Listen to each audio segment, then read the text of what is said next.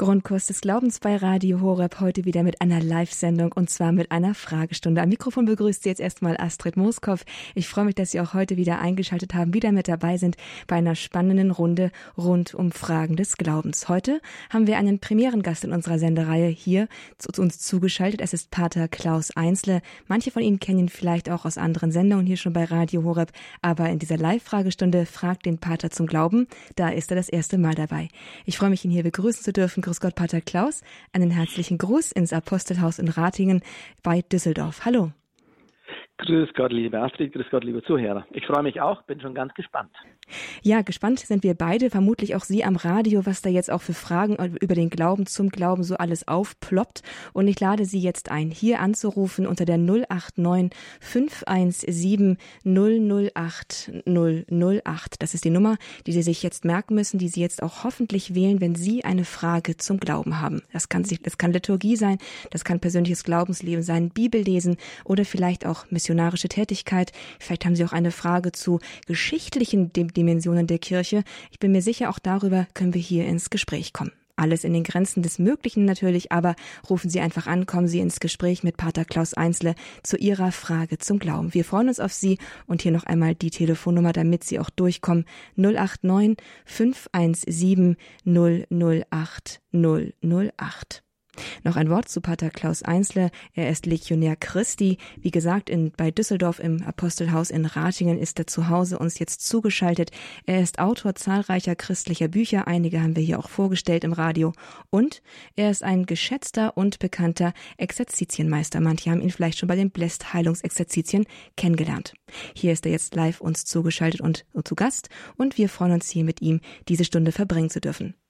Pater Klaus, es ist guter Usus, dass wir hier starten mit einer Einstiegsfrage, damit sozusagen auch eine Vorstellung dafür vorhanden ist, was für Fragen es hier so geben kann. Und meine Frage an Sie aus der Redaktion ist, was hat es eigentlich mit dem Bemühen um die Ökumene auf sich? Gestern ist die Gebetswoche für die Einheit der Christen gestartet und jetzt wird um, mhm. umso mehr verstärkt für die Einheit der Christen gebetet.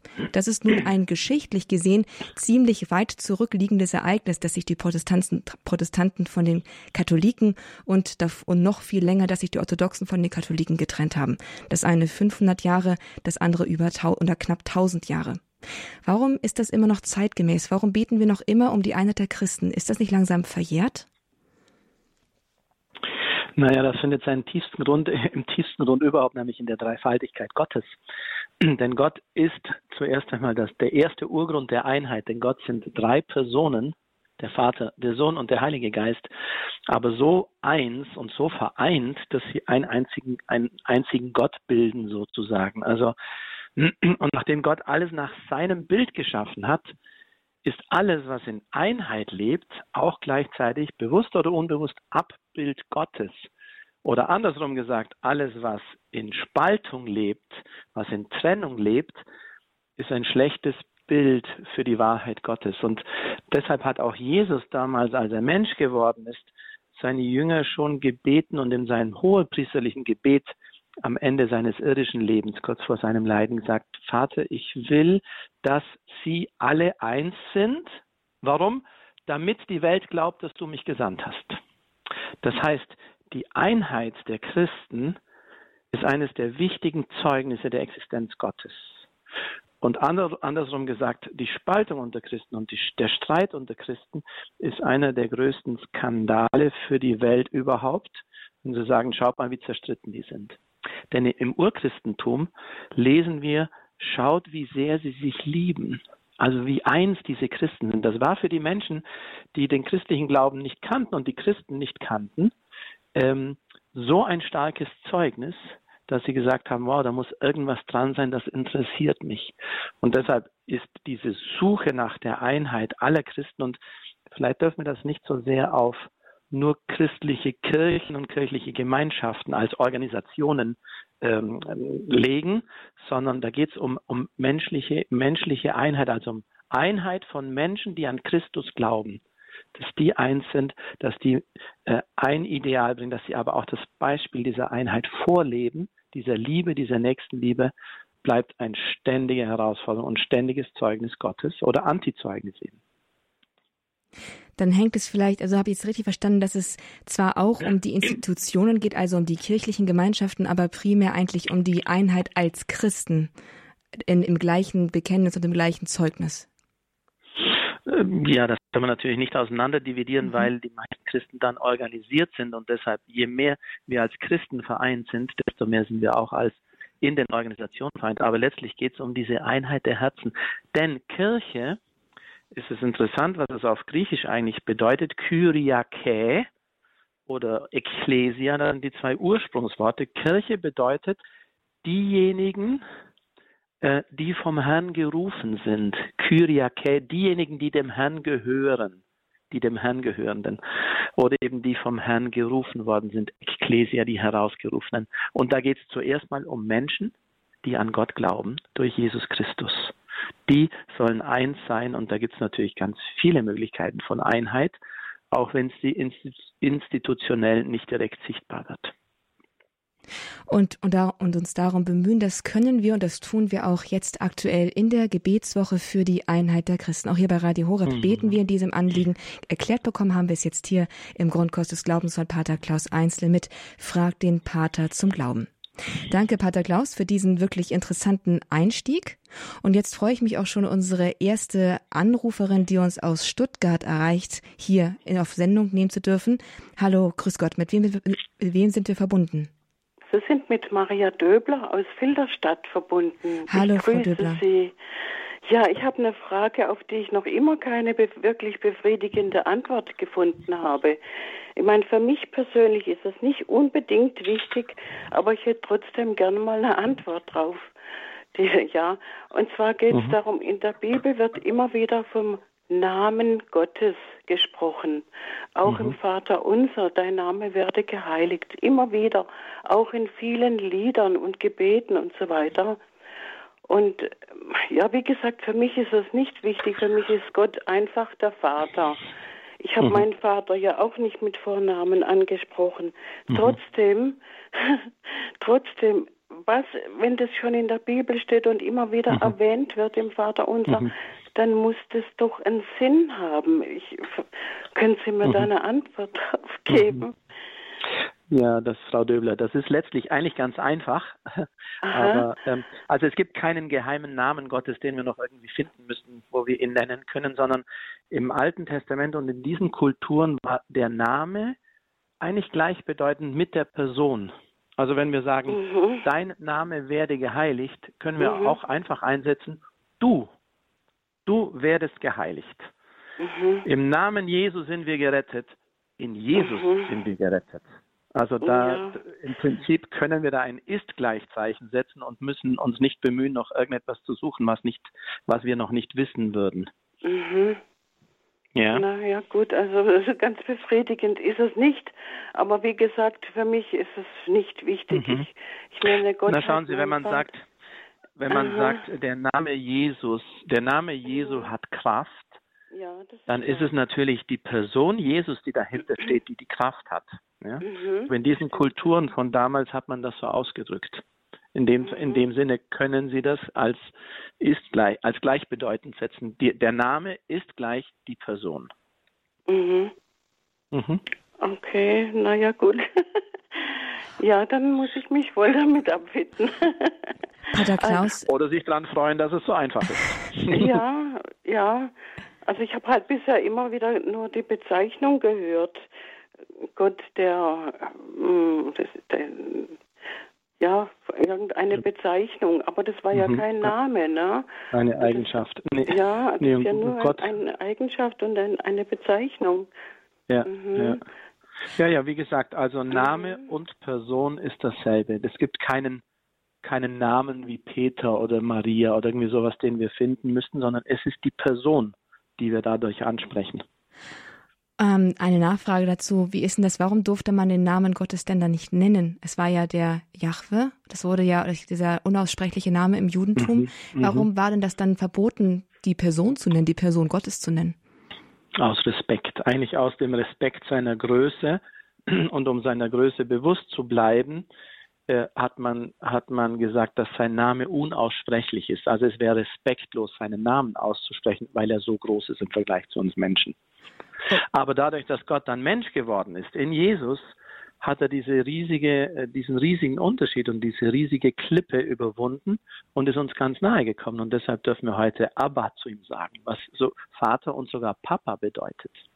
Also, wow, da ist von ganz groß zu ganz klein geworden, das, was die Kirche auch verkündet. Ähm, Frau, mhm. Frau, Döb, äh, Frau Döbler, ja? ist das für Sie ähm, ein Ansatz, den Sie dann jetzt doch besser noch ein, einarbeiten können in Ihr Problem sozusagen? Ja, ich probiere es mal, ja. Frau Döbler, bleiben Sie einfach auf der Suche. Falls ja. Sie, vielleicht geht Ihnen irgendwann noch mal ein Seifensieder auf. Ja, äh, das, wer weiß, gell? Genau.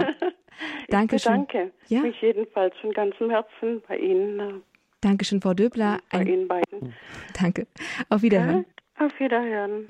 Und weiter geht es jetzt mit Herrn Ulrich Langnickel. Er ruft an aus Bad Iburg. Und ähm, bevor ich aber jetzt hier zu dieser Frage komme, noch einmal die Telefonnummer. Auch Ihre Frage, liebe Zuhörerinnen und Zuhörer, sind hier gerne gehört und am Platz. Rufen Sie an unter der 089 517 008 008. Wir kommen ins Gespräch über den Glauben, über Ihre Frage zum Glauben, aber Sie müssten sie hier nur stellen, damit wir auch eine Antwort irgendwie zusammenfinden können. 089 517 008 008. Ins Gespräch kommen Sie mit Pater Klaus Einzle.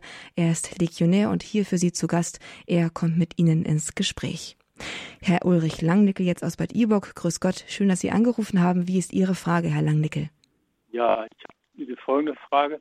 Das fällt mir immer auf, äh, wenn ich den Gottesdienst höre, und da wird ja vor der Wandlung, glaube ich, äh, die Gebet gesprochen. Ich versuche es mal hinzukriegen. Wir bitten die selige Jungfrau Maria, den heiligen Josef und alle Heiligen für uns zu bitten bei Gott, unserem Herrn. Ne? So ähnlich klingt das, ne? Wird vorgetragen. Mhm.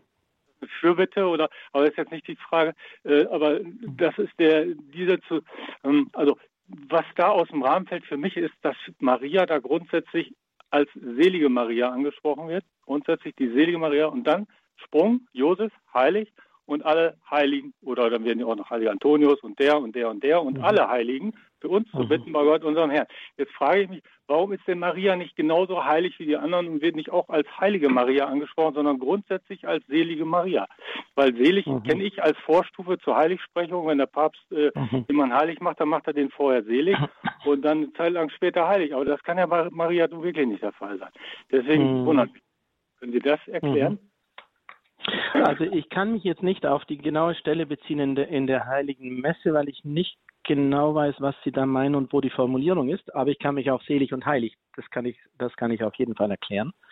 Wenn ja, man nachher ein bisschen Zeit gibt. Ja, gerade schon ja? erklärt, das ist eine Vorstufe, also ich bin Laie, ne? genau. ne? Aber genau. das ist in dem Fall, Umfeld ist das völlig klar. Tatsächlich beziehe ich mich jetzt auf die Liturgie, die, also können Sie den Gottesdienst anwählen, äh, also den hört man ja täglich, morgens und abends. Mhm, mhm. äh, und da ist immer, wir bitten die selige Jungfrau Maria, den heiligen Josef, alle Engel und Heiligen für uns zu bitten mhm. bei Gott, unserem Herrn. Wörtlich, die letzte Passage jetzt zum Ende. Das klingt mhm. es ist, ein, es ist ein Hochgebet auf jeden Fall. Ja, hoch, danke. Die selige danke. Jungfrau Maria, ihren Bräutigam, den heiligen Josef und so diese, diese Passage ist, glaube ich, im zweiten Hochgebet.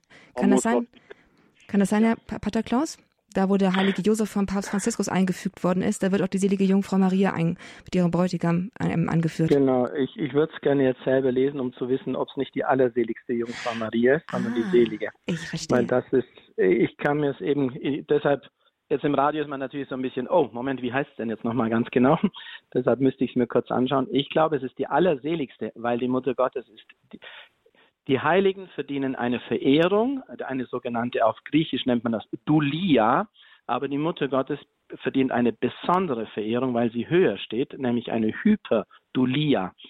Deshalb muss das Wort, das kann nicht nur Selige sein, sondern es muss, müsste eigentlich die allerseligste Jungfrau Maria sein.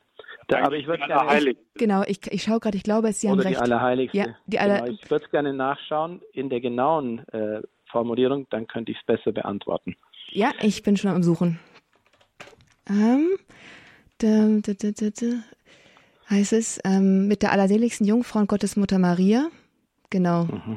Steht es hier. Ich weiß, ich habe jetzt nicht den ganzen Text. Ähm, Den betreffenden Passus lautet demnach im zweiten und vierten Hochgebet mit der seligen Jungfrau und Gottesmutter Maria. Nee, stimmt, mit der seligen Jungfrau und Gottesmutter Maria, dem, jo, dem, dem seligen Josef und ihrem Bräutigam mit deinen Aposteln. Im dritten Hochgebet heißt es fortan mit der allerseligsten Jungfrau und Gottesmutter Maria, mit dem seligen Josef, ihrem Bräutigam, mit, mit deinen heiligen Aposteln. So steht es hier. Mhm. Ähm, ja, dann gibt ja verschiedene Fassungen. Es heißt regelmäßig der heilige Josef, nachdem die selige Jungfrau genannt wird, meinetwegen auch allerseligste, aber dann kommt der heilige Sprung zum heiligen ja. Josef und alle Heiligen und so weiter. Also Vielleicht womit wir, womit wir aber, hm? Genau, und womit wir natürlich alle übereinstimmen, und da haben Sie völlig recht, und das ist auch so, ist, dass Maria nicht weniger ist und das Wort, wenn dort das Wort selig verwendet wird, nicht die Seligsprechung und Heiligsprechungsbedeutung verwendet wird. Es ist die selige Jungfrau Maria, die eben im Himmel in ihrer Seligkeit lebt, das stimmt, aber die Wortbedeutung ist wahrscheinlich ein bisschen anders gemeint, als man es gemeinhin versteht. Aber wir sind uns alle einig, die Mutter Gottes ist die größte aller Heiligen und steht über allen, auch wenn das Wort vielleicht etwas anderes auszusagen scheint, was es nicht in Wirklichkeit tut. Herr Langnickel? Hallo. Warten Sie mal ganz kurz. Ja, und äh, den eigentlichen Grund, den müsste man dann vielleicht nochmal irgendwo herauslesen. Also das wird sicherlich begründet sein, dass man das so formuliert, ja. Was, jetzt, was ich jetzt tun würde, wenn ich ein bisschen Zeit hätte und ein bisschen Ruhe, dann würde ich in lateinischen Text gehen und würde ah. den anschauen, weil das ist immer der Urtext, der dann zur deutschen Übersetzung führt. Die deutsche Übersetzung ja. macht die Deutsche Bischofskonferenz mit einer mit einer Abteilung, die dafür zuständig ist. Der lateinische Text ist der Urtext, in dem diese, diese Sachen geschrieben werden. Den müsste man mal kurz anschauen. Aber da haben wir jetzt natürlich nicht die Zeit dazu. Aber eine begründete Frage, denke ich mal, und mich hat das so jetzt mal interessiert und wir bleiben da mal dran. Alles klar. Wir bleiben dran, genau. Herr Langnicke, danke auf jeden Fall für die Frage, für Ihren Anruf ja. und ja, äh, wäre zwischendurch werde ich auch mal gucken, ob ich das hier bei Google, bei Dr. Google sozusagen noch finden kann. Jetzt machen wir erstmal weiter mit unserem nächsten Anruf und mit der nächsten Frage, nämlich von Joachim Zinkel. Er ruft aus der Nähe von Berlin, aus Bernau an. Grüß Gott, Herr Zinkel. Ihre Frage an Pater Klaus. Ja, schönen guten Tag, Pater Klaus. Ich habe äh, eine Aha. Frage, entschuldigen Sie, dass es so eine primitive Frage ist. Und zwar beschäftige ich mich eigentlich äh, schon seit 68 Jahren, seit meiner Firmung. Äh, ich habe ein bisschen Schwierigkeiten mit der Dreifaltigkeit. Es ist ja eigentlich klar, der dreifaltige Gott, Vater, Sohn und Heiliger Geist ist ja klar, aber ich habe Schwierigkeiten und zwar schon damals immer äh, im, im, im Garten Gethsemane betet doch äh, Jesus, ähm, Herr, wenn du äh, kannst, Vater, lass den Kelch an mir vorübergehen. Und dann mhm. gibt es eine Stelle, da wird ähm, ähm, Jesus getauft und dann öffnet sich der Himmel und er hört die Stimme, das ist mein geliebter Sohn. Und nun die mhm. Frage, ähm, das, das, dann würde er ja praktisch äh, zu sich selbst sprechen. Das heißt also, mhm. Wer, wer spricht da vom Himmel? Oder wen, wen bittet er um Verzeihung? Oder wen bittet er, wenn sagt, Gott, warum hast du mich verlassen? Äh, mhm, mhm, mhm. das heißt also, er, er spricht im Prinzip äh, zu sich selbst. Oder sind das tatsächlich, dass man sagt, ja, ich bin aufgefahren zum Vater. Also da ist jetzt jemand. Das ist das Problem, was ich, wie gesagt, seit 68 Jahren ist meine Firmung her und seit der Zeit Schön. Herr Zinke, dass Sie ein Problem mit der Dreifaltigkeit haben, das ist sehr gut so, weil wenn Sie sie durchschauen würden, dann hätten wir ein großes Problem. Die Dreifaltigkeit, Gott, der dreifaltige Gott ist, ist so unglaublich groß und anders, ja. dass wir immer nur mit menschlichen Worten darüber sprechen können und die greifen manchmal ein bisschen kurz. Also lassen Sie mich ein klein wenig ausholen und ja. ich hoffe, dass ich Sie noch mehr verwirre, aber dass dann aus der Verwirrung ein bisschen mehr Klarheit gibt, äh, kommt. Ursprünglich, also der dreifaltige Gott, ist nicht Jesus als menschliche Person, sondern es ist ein ewiger, unendlicher Geist, den wir Vater nennen. Also Geist heißt, er hat keinen menschlichen Körper oder irgendwie Materie an sich, sondern es ist ein geistiges Wesen, so wie unsere Seele auch geistig ist. Der ist unendlich, der ist allwissend, der umfasst alles, der war vor aller Zeit da, der war vor aller Schöpfung da.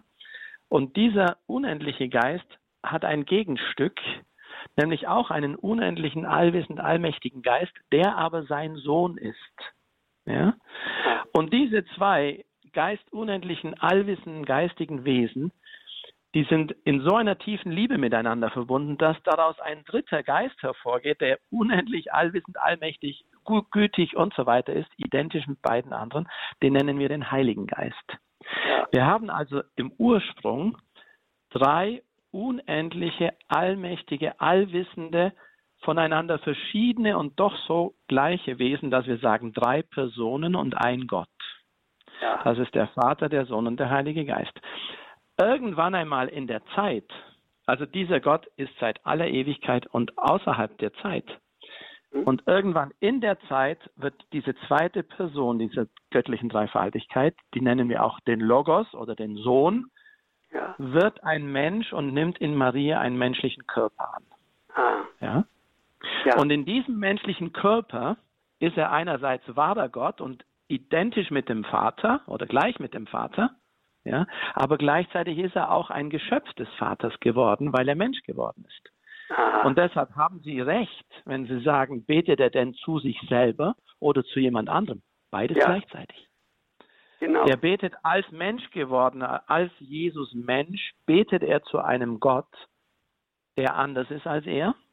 Aber als Gott Mensch, Jesus Christus, äh, betet er zu seinem Vater, der mit ihm gleich ist in dieser Dreifaltigkeit. Also sie haben recht mit ihrer Unsicherheit, weil beides gleichzeitig stattfindet. Aha. Ja? Aha. Ja, jetzt, ja, jetzt haben Sie mir das, jetzt haben Sie mir das erläutert. Jetzt ist, ist mehr Licht reingekommen. Wie gesagt, seit 68 Jahren, seit der Firmung. Es war ja schon im Kommunionsunterricht, ist ja klar. Ähm, man hat das ja immer ja, wieder ja, gehört vom Fahrer. Aber äh, ich muss sagen, das habe ich ein Leben lang drüber nachgedacht. Und, denke, Und jetzt schauen Sie, wir können das noch einen Schritt weitergehen, nämlich mit dem Heiligen Geist. Ja. Jetzt sagen nämlich manche, manche sagen, die haben ein anderes Problem, die sagen, das mit dem Vater verstehe ich, das kann man ja vorstellen, das mit dem Sohn auch, aber was ist mit der Taube? Genau. Weil die Taube darunter kommt.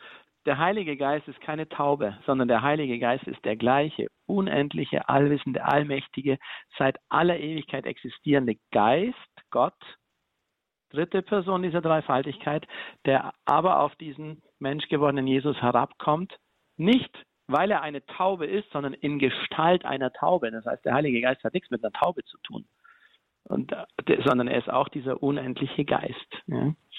Aber in der Welt, in der, in der Welt und in der Materie zeigen sie sich manchmal auf eine Art und Weise, damit wir sie auch wahrnehmen können. Aber letztlich ist das ein großer, großer, dreifaltiger Gott, ja. der so klein geworden ist, dass wir zu ihm Vater sagen können und Jesus sagen dürfen und Heiliger Geist in der Firmung ganz besonders zu uns kommt, um uns zu leiten. Genau, genau. Gut.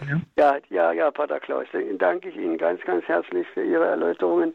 Die, also äh, Sie müssen entschuldigen, aber die Sache ist äh, so äh, kompliziert, dass ich äh, das nun nicht so seit so vielen Jahren mit mir rumtrage. Das sind, das sind die schönsten Fragen, Herr Zinke. Und wenn ich vor 68 Jahren schon existiert hätte, hätten Sie damals schon Radio Horeb anrufen können. ja, ja, das ist wohl wahr. Das ist wohl wahr. Also wie gesagt, ich bedanke mich ganz, ganz herzlich. Bleiben Sie Alles Gute Ihnen. Herzlichen Dank. Ja, vielen Dank. Gottes Segen. Auf Wiederhören. Ein Gruß nach Berlin, nach Bernhard Joachim Zinkel hier mit seiner Frage hat hier die Sendung sehr bereichert mit seiner angeblich primitiven Frage, die gar nicht so primitiv mhm. war. Da rufen auch Sie an und bringen Sie Ihre Anführungszeichen primitiven Fragen hier gerne ein. Wie Sie gerade gehört haben, es sind oft die interessantesten. Unter der 089 517 008 008 sind Sie, Pater Klaus, herzlich willkommen. Auch mir, ich bin Astrid Mooskopf. Ich begleite Sie hier durch diesen Grundkurs des Glaubens mit Pater Klaus Einzle von den Legionären Christi. Es geht um Ihre Frage zum Glauben bei Frag den Pater zum Glauben und Ihr Anruf ist hier gern gesehen und wir erwarten ihn. 089 517 008 008. Und als nächstes hat Frau Dürr, Frau Renate Dürr hier angerufen. Hallo, Frau Dürr. Ja, grüß Gott. Ich habe auch eine Frage und zwar, Gott, das leuchtet uns Menschen zwar ein, aber es ist direkt unvorstellbar, dass unser Schöpfer Gott so barmherzig ist, dass er uns alle Vergehen, alle Sünden vergibt, wenn wir es ernstlich bereuen und umkehren mhm. und Buße tun. Und in mhm. der Beichte werden uns die Sünden dann vergeben. Mhm. Aber wie steht es denn mit der Krankensalbung oder Sterbesakrament, wie es manche auch sagen? Da heißt es immer, da werden uns die Sünden, aber auch die Sündenstrafen vergeben. Was hat mhm. das jetzt genau zu bedeuten? In der Beichte mhm. äh, werden uns ja die Sündenstrafen nicht nachgelassen, nur die Sünden. Mhm. mhm. Ja, also das sind mehrere Sachen, die ich gerne erklären möchte. Das erste ja. Mal, ähm, die, die, die Krankensalbung wird nicht mehr Sterbesakrament genannt, schon lange nicht mehr, ja. weil man davon wegkommen wollte, dass man das als die letzte ja. Ölung sieht und das empfängt man nur, wenn es ganz, ganz eng wird. Ja, heute ist die Krankensalbung wirklich ein Sakrament, das Kranke empfangen dürfen, wenn sie ernsthaft krank sind. So, jetzt ähm, die Sündenstrafe wird nicht durch die Krankensalbung äh, erlassen. Lass uns das mal unterscheiden, was Sünde und Sündenstrafe ist. Ja. ja ich, nehme ein, ich nehme ein Beispiel, ja. also auch für die anderen Hörer. Wenn äh, ich, ich nehme ein Jugendbeispiel, das verstehen Sie schon. Wenn die Kinder Fußball spielen und einer schießt den Ball beim Nachbarn ins Fenster rein und das Fenster geht kaputt, dann haben wir da zwei Probleme. Das eine ist, der Nachbar ist sauer und das zweite ist, das Fenster ist kaputt. Ja. So, jetzt geht der Junge dahin oder das Mädel klingt äh, ganz äh, klingt da, klingelt am, am, an, an der Tür, der Mann kommt raus und das Mädel oder der Junge sagt, es tut mir so leid, ich habe den Ball da reingeschossen, es tut mir leid. Ja. Dann sagt der Mann hoffentlich, ja, passt ist schon. nicht so schlimm, das passt ja. schon. So, das heißt, er hat mir meine, um jetzt in der katholischen Sprache zu bleiben, er hat mir meine Sünde vergeben. Ja. ja? Was aber bleibt, ist die kaputte Scheibe. So, wer bezahlt sie? Ja. So, und die, die kaputte Scheibe muss der bezahlen, der sie kaputt gemacht hat. Das wird in der katholischen Theologie als Sündenstrafe dann bezeichnet. Ich mag diesen Ausdruck nicht, aber das ist die Wiedergutmachung, die man leisten muss, damit das, was man angerichtet hat, auch wieder gut wird. Ja? ja? So unterscheiden wir diese zwei Dinge. Die Beichte ist der Moment, wo ich hingehe zum lieben Gott, ich klingle an seiner Tür, ich sage, lieber Gott, tut mir leid, ich habe eine Scheibe bei dir kaputt gemacht. Und dann, wenn es mir aufrichtig leid tut, sagt der liebe Gott, das passt schon wieder. Ja, ist schon wieder gut zwischen uns zwei. Ja. Aber die Strafe oder die Wiedergutmachung bleibt immer noch. Und wer übernimmt die? Im Normalfall der Mensch. Auch bei der Beichte. Und die Krankensalbung nimmt das nicht weg. So, was passiert jetzt? Was, was in der Kirche nimmt eigentlich unsere Sündenstrafe weg? Eigentlich das Fegfeuer, das heißt diese Wiedergutmachung in der nächsten Welt. Da können wir Wiedergutmachung leisten. Oder aber unsere Wiedergutmachung in dieser Welt durch Gebet, durch gute Taten und Werke der Barmherzigkeit.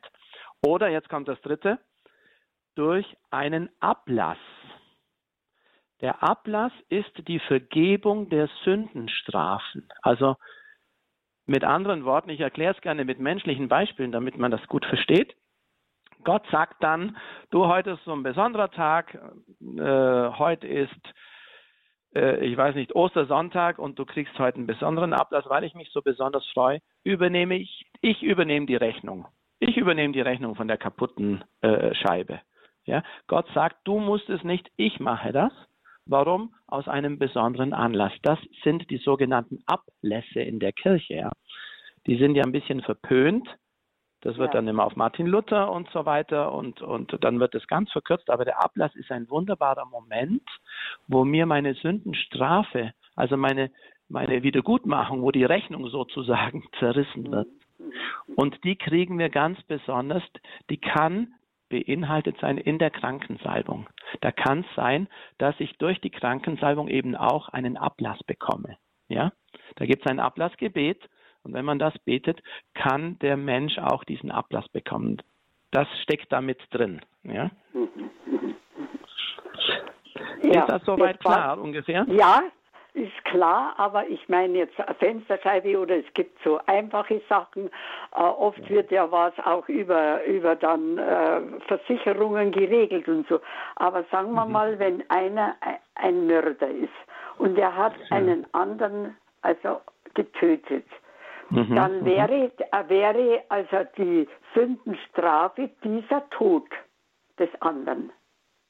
Ne? Aber wie, wie sieht es dann da aus? Ja. Nein, die Denn Sündenstrafe. Da, da, ich kann den, den nicht mehr lebendig machen. Ich kann da, ne? Ja. Ja, ja. Nein, die Sündenstrafe ist nicht der Tod oder das Leben des anderen, sondern ist die Strafe, die ich verdiene, um Wiedergutmachung dafür zu leisten. Aber was Sie natürlich sagen, ist, ein kaputtes Fenster ist was ganz anderes, als einen Menschen umzubringen. Das heißt, die Sündenstrafe, die ich für einen Mord verdiene, ist unendlich viel größer als die, die ich für eine kaputte Scheibe oder irgendwas, ein, ein böses Wort verdiene oder so, ja? Ja, ja? Aber da gilt das gleiche Prinzip. Wenn ich, also da müssen wir jetzt dann noch ein bisschen über den Ablass ganz kurz sprechen, denn Ablass bedeutet, Ablass hat fünf Bedingungen. Damit ich die Sündenstrafen mir nachgelassen werden, gibt es fünf Bedingungen. Ja. Und das vergessen wir oft. Die erste Bedingung ist, dass man äh, die Eucharistie eine Woche vorher oder nachher nach diesem äh, Ablasstag empfängt. Die zweite Bedingung ist, dass man eine Woche vorher oder nachher zur Beichte gegangen ist, also wirklich auch die Sünden bereut. Die dritte ist, dass man ein Glaubensbekenntnis, ein Vater unser und ein Gegrüßet seist zu Maria betet in den Anliegen des Heiligen Vaters. Man sagt in der Meinung des Papstes. Ja? Jetzt haben wir drei, die sind ganz einfach. Ich gehe zum Beichten, ich gehe zur Kommunion, ich bete das. Aber jetzt kommen dann zwei, die sind wichtig. Und das letzte ist das Wichtigste. Das vierte ist das Ablasswerk. Also wie kriege ich einen Ablass zum Beispiel, indem ich die Krankensalbung empfange. Das ist ein Ablasswerk. Oder ich gehe im heiligen Jahr durch die heilige Pforte. Oder ich besuche einen Wallfahrtsort. Da gibt es ganz viele Möglichkeiten. Das ist das Ablasswerk. Und jetzt hören Sie gut zu. Jetzt kommt das Wichtigste. Und das vergessen wir. Und das hat der Martin Luther auch vergessen. Oder die katholischen Prediger haben es vergessen. Aber das Wichtigste ist, der feste Vorsatz in diesem Moment, auch nicht die kleinste lässliche Sünde zu begehen. Erst wenn ich das habe, wenn dieser Vorsatz in mir so fest ist, dann bekomme ich einen vollkommenen Ablass. Warum? Wenn ich den festen Vorsatz habe, auch nicht mehr die kleinste Sünde zu begehen, dann bin ich ganz nah an der Heiligkeit. Hm. So, wenn dieses fünfte Bedingung, diesen festen Vorsatz, wenn der nur zur Hälfte gegeben ist, bekomme ich keinen vollkommenen Ablass. Das heißt, dann muss ich diese Sünden auf eine andere Art und Weise wieder gut machen. Ja?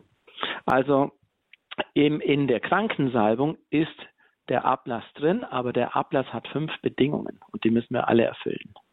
Erst dann ist er vollkommen. Erst dann werden wir die Sünden strafen, auch wenn ich ein Mörder wäre. Wenn ich jemanden umgebracht hätte, aber ich bin jetzt so weit gekommen in mir drin, dass ich sage, ich möchte nie wieder auch nicht die leiseste, kleinste Sünde begehen. Ich habe eine vollständige, so sagt man das theologisch, Loslösung von der Sünde. Dann würde Gott mir auch all diese Sünden strafen, auch die großen vergeben. Aber das ist nicht so einfach. Ja, ja, ja. Vielen Dank, ja, das leuchtet mir jetzt ein. Sind ja, super. Bedingungen. Ja, ja, vielen, vielen Dank, ja. Pater. Ja. Also, alles Gute. Gut. Ja, danke, gleichfalls. Alles Gute und vielen Dank. Ja. Beharrlichkeit zahlt sich aus. Auf jeden Fall einfach nachfragen, wenn man was nicht ganz verstanden hat. Auf jeden Fall bringt ein Gespräch da manchmal was weiter. Ich habe auch noch nicht was ganz verstanden. Mir ist nämlich das Wort Gnadenschatz eingefallen, Herr pa Pater Klaus. Was ist denn, also die Kirche zahlt aus dem Gnadenschatz sozusagen das ab, was der Einzelne dann in dem Fall nicht tragen muss. Was ist der Gnadenschatz und wie entsteht der? Wie wächst der an zum Beispiel? Na, der Gnadenschatz ist zuallererst mal Jesus Christus selber und sein Erlösertod. Er hat die ganze Gnade, er fasst die ganze Gnade in sich eigentlich. Ja? Also Gott wird Mensch und tut etwas in dieser, in dieser menschlichen Welt. Das hat natürlich einen ganz anderen Wert, als wenn ein, ein, ein äh, sehr beschränkter Mensch etwas in dieser Welt tut, also begrenzter Mensch. Ja? Mhm. Wenn Gott kommt, tut er unendliche Dinge, die haben einen unendlichen Wert. Insofern hat Jesus die ganze Gnade schon erworben. Mhm. Ja? Die Kirche ist Ausspenderin dieses Schatzes. Nichtsdestotrotz, Gott möchte immer auch, dass wir Menschen mitmachen. Also er ist nicht so ein Monarch, der einfach kommt und sagt, ich mache das schon mal und jetzt ihr seid nicht wichtig, sondern Gott kommt immer auch und lädt die Menschen ein, mitzumachen. Das heißt, heilige Menschen, Menschen, die Gutes tun, also Christen, die Gutes tun, Christen, die gute Werke tun, zahlen auch in diesen Gnadenschatz ein. Ja? Mhm. Je mehr Menschen heilig sind, je mehr Menschen Gutes tun, desto heiliger wird die Kirche. Obwohl sie in sich selber die heilige Kirche ist durch Jesus Christus, je mehr heilige Menschen es gibt, desto mehr bekommt sie auch von der menschlichen Seite eben diese, diese Heiligkeit. Und, und das gilt für den Gnadenschatz auch. Der ist vollständig, aber gleichzeitig möchte Gott, dass wir Menschen da auch mitmachen. Und deshalb sagt Paulus in einem seiner Briefe, ich ergänze am Leiden Christi, was ihm noch fehlt. Dann sage ich, Paulus, was bist du für ein schlechter Theologe? Am Leiden Christi fehlt doch nichts. Und er würde sagen, natürlich fehlt dem Leiden Christi nichts, weil es vollkommen ist. Aber Gott möchte, dass ich als Mensch auch meinen kleinen Teil gebe. Sehr interessant, kleines Detail in der Messe, wenn der Priester den, den, den Kelch vorbereitet und Wein in den Kelch stüttet, das ist meistens ein bisschen mehr, und dann tut er einen Tropfen Wasser rein. Und er sagt, so wie dieses Wasser sich mit dem Wein verbindet, ja, so ja. wir sind der Tropfen, der in, in das Große von Jesus mit hineinkommt. Das ist eigentlich belanglos, aber Gott möchte immer, dass wir mit dabei sind. So, und der Gnaden, die Kirche ist immer göttlich und menschlich. Das ist immer das, was Gott tut und was wir Menschen tun. Der Gnadenschatz der Kirche ist das, was Jesus uns geschenkt hat und was wir als bescheidenen Tropfen noch dazugeben. Wow, das ist mal eine richtig gute Erklärung. Vor allen Dingen greifen Sie mir doch eine Frage auf, die in der letzten Sendung bei Frag den Prof zur Bibel aufgekommen ist und die ich tatsächlich vergessen habe, hier noch einzubringen, die genau auf diese Passage von, aus dem Paulusbrief Bezug genommen hat und gefragt hat, wie Gott, wie ein Mensch etwas daran ergänzen kann. Und das haben Sie hier gerade beantwortet. Pater Klaus, danke. Mhm. Und ich hoffe, dass die Hörerin, die damals die Frage gestellt hat, hier jetzt auch mit dabei gewesen ist. Wir sind hier im Frag den Pater zum Glauben, im Grundkurs des Glaubens bei Radio Horeb, voll dabei, voll im Glaubensgespräch und Sie können auch mit dabei sein mit Ihrer Frage. Wagen Sie es, trauen Sie sich, rufen Sie an, versuchen Sie auf diese Weise auch einen Schritt im Glauben vorwärts zu gehen. Denn manche Blockade, manche Schwierigkeit kommt einfach daher, dass wir Dinge nicht verstehen. Und wenn wir sie verstehen, können wir sie plötzlich ganz leicht machen. Vielleicht können wir jetzt in dem Fall, was wir eben hatten, besser beichten gehen oder wir gehen anders zur Beichte. Auch Ihre Frage kann da weiterhelfen auf Ihrem persönlichen Glaubensweg oder anderen. Sie müssen nur anrufen unter der 089 517 008 008. Können Sie ins Gespräch kommen mit Pater Dr. Klaus Einzle. Er ist unser Experte in Glaubensfragen hier heute bei Radio Horeb und Sie sind sein Gesprächspartner. Angerufen hat auch eine anonyme Hörerin. Sie möchte gerne eine Frage, wenn ich das richtig verstanden habe, auch zur Ökumene stellen, oder? Grüß Gott. Ja, ähm, zur Ökumene und deshalb ähm, ohne Namen, weil ja, also es kann eine lässliche Fehlverhalten sein. Wie übersetzt man das alles? Ähm, also anonym, weil eine ökumenische Familie, ich habe das einmal so verstanden, dass sie, ähm, dass sie, ja, also dass sie äh, alles doppelt äh, haben. Äh, und zwar ist das zum Beispiel ein Schaf ähm, und ähm, das kann man auch von außen sehen. Und dann frage ich mich, ob Spiritus Sanctus, also der Heilige Geist, unsichtbar wäre. Ähm, und das ist, ähm, wie, wie, erklärt man das Kindern? Also ich, ich habe bei Ihnen den Eindruck, dass Sie, ähm, dass der Pater sehr auch Religionsunterricht vielleicht gibt. Ähm, und ähm, ja, das, das war eigentlich jetzt schon die Frage. Also viele Menschen wollen mit dem Glauben etwas zu tun haben, sagen mir aber, dass sie eine Distanz zur Kirche äh, für richtig mhm. halten, ja. Je mhm. nachdem natürlich. Mhm. Was wäre Ihre konkrete Frage, auf die Sie eine Antwort möchten? Ähm, ob, ähm, ja, also meine persönliche Frage ist, das ist äh, zum Glück eine wortkarge Familie. Ähm, wenn die sagen, wir haben das doppelt und sind sehr beschäftigt, dann könnte ich mir vorstellen, dass sie meinen, ähm, Spiritus Sanctus ist sowieso unsichtbar, wie ein Anwalt vielleicht auch, ja. Was meinen Sie mit doppelt? Was haben die doppelt? Äh, Vater, Sohn und Heiliger Geist. Die haben also, ich möchte das zweimal den Vater, zweimal den Sohn und zweimal den Heiligen Geist. Meinen Sie das? Ja, die haben also zum Beispiel Schafe, ja, im Garten oder so. Und ähm, dass man damit meint, dass Kinder oder ganz kirchenferne Gäste oder so, äh, den, den, den, mit denen kann man ja kaum reden, wenn man sagt, wir ja. sind äh, katholisch oder ökumenisch. Ja? Also die Menschen wollen damit teilweise ja gar nichts mehr zu tun haben. Ja. Mhm. Ähm, mhm. Also ich verstehe jetzt Ihre Frage mit dem Doppeln nicht ganz, aber äh, wissen Sie, ich glaube, dass ich, ich, ich ja. Es ist natürlich schwierig, äh, Gott zu Gott zu ähm, zu erklären, wenn man ihn nicht sehen kann. Und Sie fragten, wie man das Kindern erklären kann. Ähm, ich glaube, wenn man Kinder fragt zum Beispiel, kannst du denn Liebe sehen? Dann würden sie vielleicht sagen, ja, die Mama, die umarmt mich. Ja, aber das ist ein Zeichen der Liebe, aber Liebe an sich kann man nicht sehen und trotzdem existiert sie. Oder die Luft. Kann ich die Luft sehen? Nein, aber du atmest sie ständig ein. Wenn sie nicht da wäre, würdest du ersticken. Es gibt auch so im menschlichen, in der menschlichen Erfahrung Dinge, die man nicht sehen kann und die trotzdem wahr sind. Und interessanterweise, zahlreiche dieser Dinge, die man nicht sehen kann, sind viel wichtiger als Dinge, die man sehen kann. Weil ohne Luft ersticke ich und ohne Liebe sterbe ich. Und so, das hat irgendwas auch mit Gott zu tun. Den können wir zwar nicht sehen, aber er ist trotzdem da und wir brauchen ihn, wir brauchen ihn ganz dringend und er schenkt uns etwas, was wir vielleicht auch nicht direkt anfassen können, aber was für unser Herz und für unser Inneres ganz wichtig ist. Und das ist etwas, wenn wir so fragen, Menschen, die haben nichts mit dem katholischen Glauben zu tun oder mit dem evangelischen oder Ökumene, das interessiert sie alles nicht. Alle Menschen, alle sehnen sich nach Liebe. Alle Menschen sehnen sich danach, angenommen zu werden. Und Gott ist die Liebe. Das heißt, wir Christen wissen, dass sich letztlich eigentlich alle Menschen nach Gott sehnen, auch wenn sie es gar nicht wissen.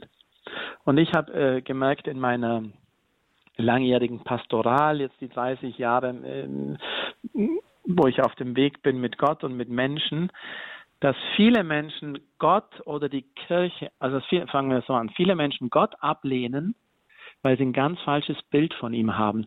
Die lehnen gar nicht Gott ab, sondern ein falsches Gottesbild.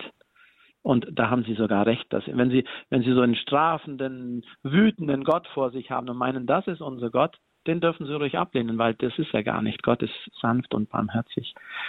Womit viele Menschen heute auch ein Problem haben, ist mit der Kirche. Und da haben Sie auch recht, dass Sie da ein Problem mit haben, weil die Kirche muss eigentlich Gott in dieser Welt, in seiner Güte, in seiner Wahrheit, in seiner Treue, in seiner Liebe vergegenwärtigen. Und was wir zurzeit in unserer Kirche machen an Spaltungen und an auch Glaubensdiskussionen äh, und Verlust und so weiter, das ist für die Menschen zu Recht schwierig. Also, dass sie da kein Interesse an der Kirche haben, kann ich nur verstehen. Das heißt zum Glück nicht, dass sie kein Interesse an Gott haben, auch wenn sie es gar nicht wissen. Ähm, wenn Sie sagen, dass die Kirche ähm, ein, der Stein des Anstoßes aktuell sind, ist, äh, war das dann jemals anders, Pater Klaus? Also wenn man sich die Kirchengeschichte anguckt und die, äh, die großen Konzilien, was da teilweise abgegangen ist, das ist dann ja auch nicht mehr ganz feierlich gewesen. Und von einer Kirche, die wirklich, irg die irgendwann mal Gott vollkommen der Welt repräsentiert hat, kann man ja tatsächlich nicht reden. Gehört es nicht irgendwie auch ein bisschen zur mhm. Kirche, dass sie halt so auch ähm, sündig ist? Tatsächlich, die in der Welt? Also zuerst mal ist natürlich immer, es ist immer schwierig, wenn man sagt, die Kirche, die Deutschen, die Amerikaner, die Männer, die Schwarzen, die irgendwas. Ja, es ist immer schwierig, wenn man einen Begriff unter einem Begriff alle, alle sammelt. Kann ich sagen, dass die Kirche, die Kirche irgendwann mal Gott ganz und gar gut repräsentiert hat? Vielleicht nicht. Aber was wir schon wissen, in der, in der Zeit der Urchristen, gab es natürlich viel weniger, aber ihr Bewusstsein, von Gott erwählt zu sein, ihr Bewusstsein des ewigen Lebens, ihre Bereitschaft, ihr Leben hinzugeben, in den Tod zu geben, Märtyrer zu sein, war in der Urkirche extrem stark. Und das finden wir heute auch in manchen anderen Kulturen. In muslimischen Ländern ist das Christentum, Christentum zum Teil extrem stark und vorbildlich. Mhm. Das heißt, die Kirche als ganze Gemeinschaft, das ist sozusagen wie alle Deutschen sind, äh, keine Ahnung, fahren schnelle Autos. Das stimmt halt nicht. Die, viele Leute in Deutschland fahren schnelle Autos, aber nicht alle. Deshalb. Ähm, aber es gibt schon Zeiten der Kirche, wo sehr viele Menschen mit dem, mit dem Glauben sehr hadern oder sehr viele Menschen sehr vorbildlich leben. Das gibt es schon. Und, und auf die muss man wahrscheinlich mehr schauen als auf die, die Institution als Ganze. Man kann auch die sehen, die natürlich Schwierigkeiten haben, Schwierigkeiten machen, den Glauben über Bord werfen und da sprechen sie die Konzilien an und all diese Glaubenskämpfe, die es im Laufe der letzten 2000 Jahre gab. Aber so ist die Kirche, das weiß Gott auch. Mhm. Er hat mhm. keine ideale Kirche geschaffen, sondern eine der Sünder. Und deshalb gibt es die Beichte, wie schön. Die wir ja auch schon thematisiert haben, nicht wahr? Und man kann vielleicht sagen, der Anspruch bleibt, dass wir immer, dass wir eben schon die heilige Kirche auch sein sollen, dass es darauf hingeht. Danke an unsere anonyme Anruferin, dass sie diese wichtige Frage hier angestoßen hat. Und ich freue mich jetzt, eine weitere Anruferin, Silvia aus Kaufbeuern, hier begrüßen zu dürfen. Hallo, grüße Sie. Ja, hallo zusammen. Hallo, Silvia. Ähm, grüß dich, Astrid. Und Pater, Pater Einzle Pater, oder Pater Klaus? Pater Klaus. Pater Klaus dürfen Grüß Sie sagen. Ja, ja. Herr Pater Klaus. Aus der Nähe von Kaufbeuren. Vielen Dank. Aus der Nähe aus Kaufbeuren sind Sie, aus Magdoberdorf.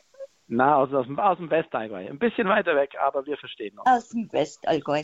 Gut. Und waren Sie zufällig auf der Meer? Leider nein, leider nein. Da habe ich Exerzitien gemacht. Mhm, aber ich habe davon oh, gehört. Schön. Mhm. Ja, wunderbar.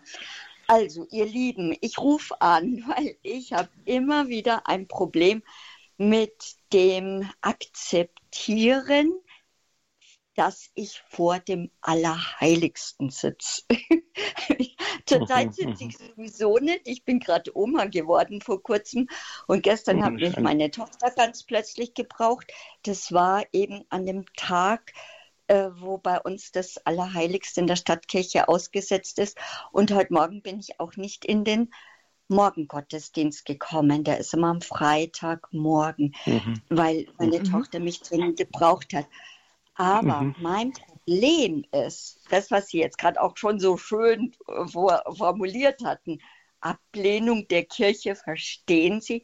Ich habe langsam, ich, ich bin narrat einfach, weil mir fehlt es, dass unsere Vertreter hier eine Vorbildfunktion haben, nämlich in der Form, ich bin jetzt seit Ende 2018 wieder in Kaufbeuren, und dann war ja Pandemie zwischenzeitlich und dann habe ich unserem Pfarrer auch mhm. verschiedene Vorschläge gemacht, so mhm. wie wir das handhaben könnten.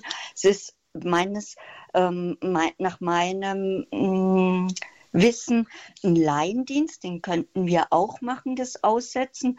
Aber Fakt mhm. ist, dass nie einer von den Jüngeren oder unser Stadtpfarrer diesen Donnerstags Gottesdienst macht, sondern ein sehr, sehr alter Pfarrer, bei dem ich jedes Mal Angst habe, ob er jetzt diesen Gottesdienst schafft, ohne zu stolpern.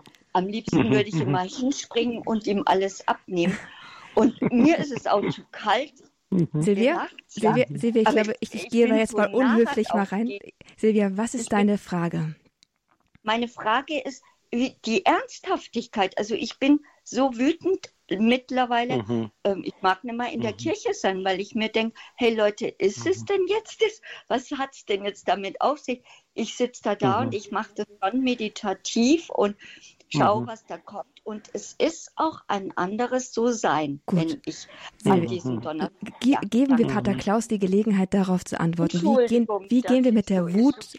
Nein, kein Problem. Wie gehen wir mit der Wut um, die wir vielleicht verspüren, wenn es um die Kirche geht und wenn wir mit den konkreten Formen konfrontiert sind, die wir nicht, ähm, ja, die mhm. uns wütend mhm. machen?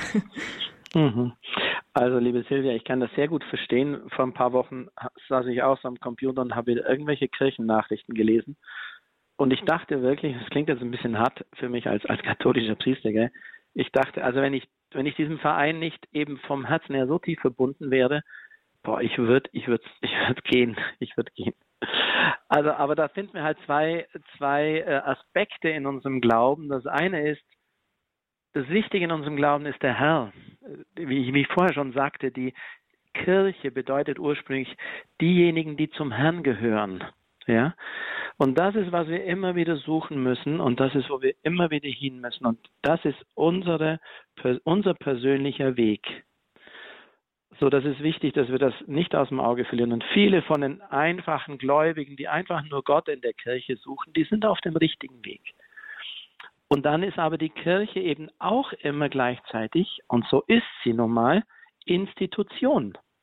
Und eine Institution braucht eine Organisation und die braucht eine Leitung und die braucht Geld und die braucht eine Heizung und die braucht ein Haus.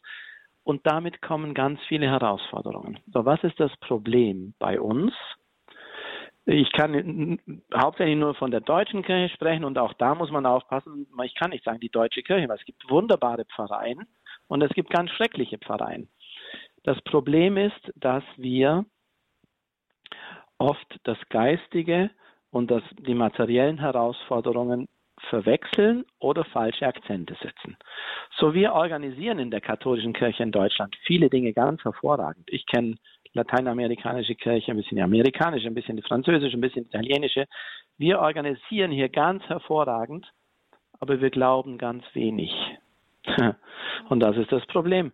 Viele Priester, auch in der Ausbildung, lernen Dinge, um eine Pfarrei gut zu organisieren. Die lernen auch ein bisschen Theologie, die ist meistens ein bisschen kritisch und so, aber die lernen eigentlich wenig äh, zu beten, zu glauben, zu segnen, die Dinge, die also Gott zu den Menschen zu bringen und lernen viel von diesen materiellen Dingen. Und das spüren die einfachen gläubigen Menschen, weil die wollen den Glauben haben. Und da ist halt jeder Pfarrer auch anders. Gell? Ich möchte auch die Pfarrer ein bisschen in Schutz nehmen. Heute Pfarrer zu sein bedeutet, ich nehme es mal so in Unternehmensworte, das ist der Vorstandsvorsitzende eines ähm, mit 170 Angestellten. Ja, ich weiß. Der hat mhm. drei, der hat drei Kindergärten, der hat 17 äh, Kirchen und Kirchorte, der hat 25 Pastoralmitarbeiter, der hat die Kindergärten angestellt. Das muss der leisten und das ist für viele Pfarrer eine zu große Herausforderung. Viele gehen dabei ein bisschen vor die Hunde. Viele haben keine Zeit mehr zum Beten und wie schlimm ist das? Wie schlimm ist das, wenn der, der Hirte der, der, der, der, der Gemeinde von denen, die zu Christus gehören, keine Zeit mehr für Christus hat? Nicht mal mehr zur Anbetung kommt, nicht mal die Messe feiern kann.